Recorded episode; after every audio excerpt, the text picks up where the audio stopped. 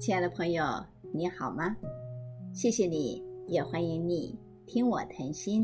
我是梅芬。今年你吃过文旦了吗？这段时间呢，市场上到处都可以看得到文旦，因为中秋节刚刚过去，所以文旦的价格比起中秋节之前要便宜了许多。可是你今年有吃到好吃的文旦吗？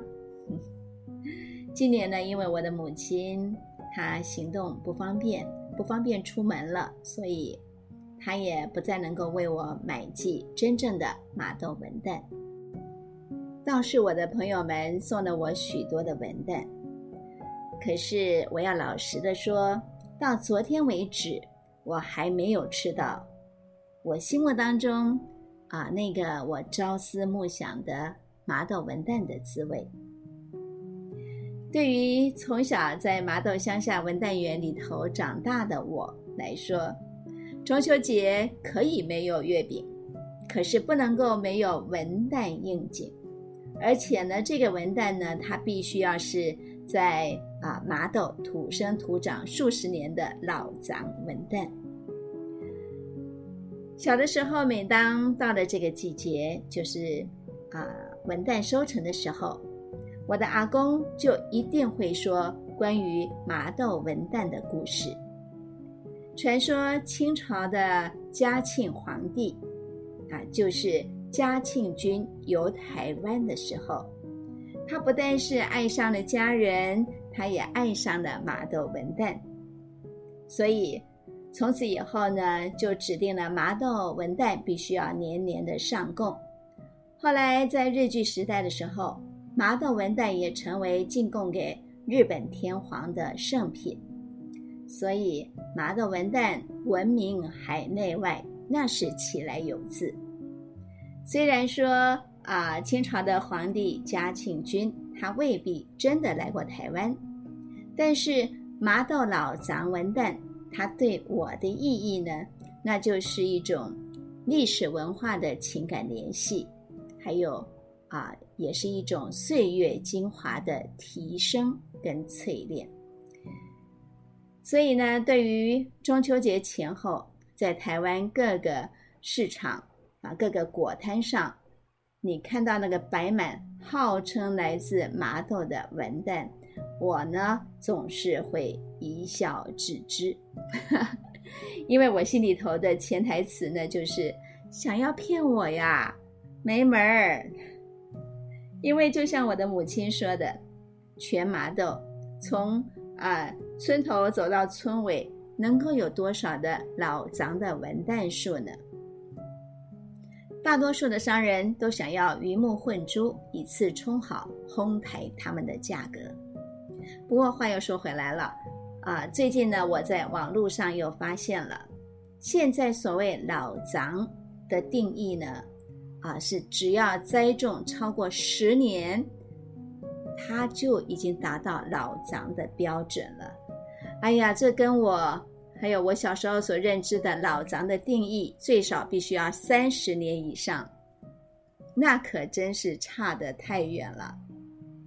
怪不得，呃，虽然说有这么多的老长文旦，可是我还是很难找到童年的滋味。不过，对于啊跟我一样执着于麻豆的老张文旦这个词的人呢，我想要破解两个迷思。第一个迷思呢，就是就算说你在麻豆的街上买到的文旦，它未必是麻豆生产的，因为在地的麻豆人很少会在那种不相熟的果摊上去买文旦，而且。拜网络行销之便，现在呢，只要稍有规模，或者是只要有一点知名度的农家，他们所生产的文旦早就都被包销一空。自从我的老家的文旦园出售之后，每年我的母亲都会啊去买，然后寄文旦给我。可是，她每一次要去买的时候，都必须要跟他的好朋友，啊，那种好朋友就是七八十年的好朋友，啊，或者是跟他很相熟的农家去套交情，他才买得到。第二个迷思呢，就是老张的一定就好吃吗？啊，其实呢，好不好吃，这个啊是属于感官的主观审美判断，是没有办法用科学来测量的。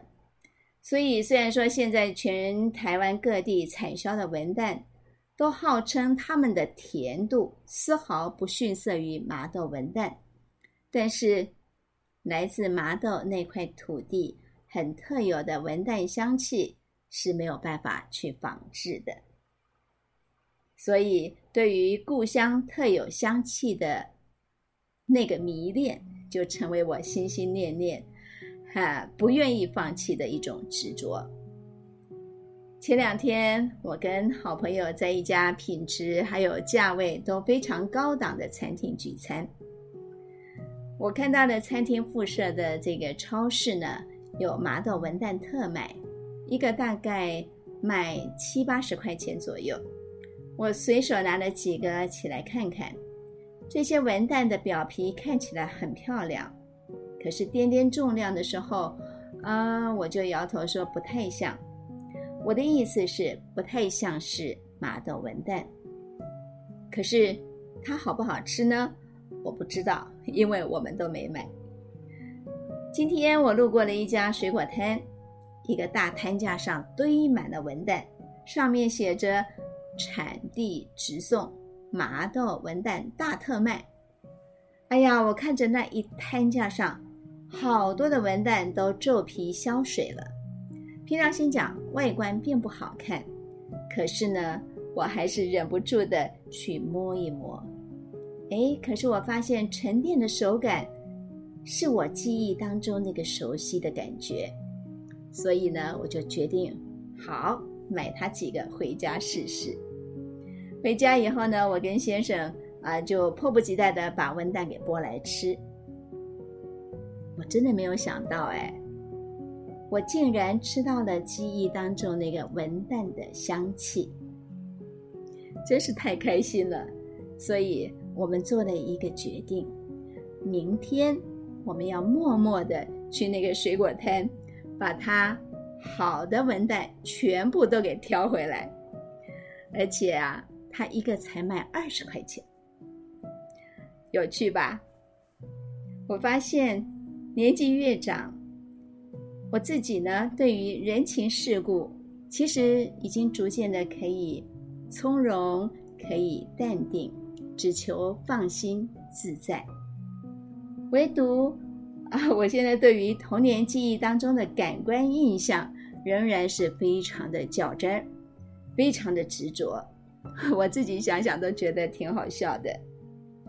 可是。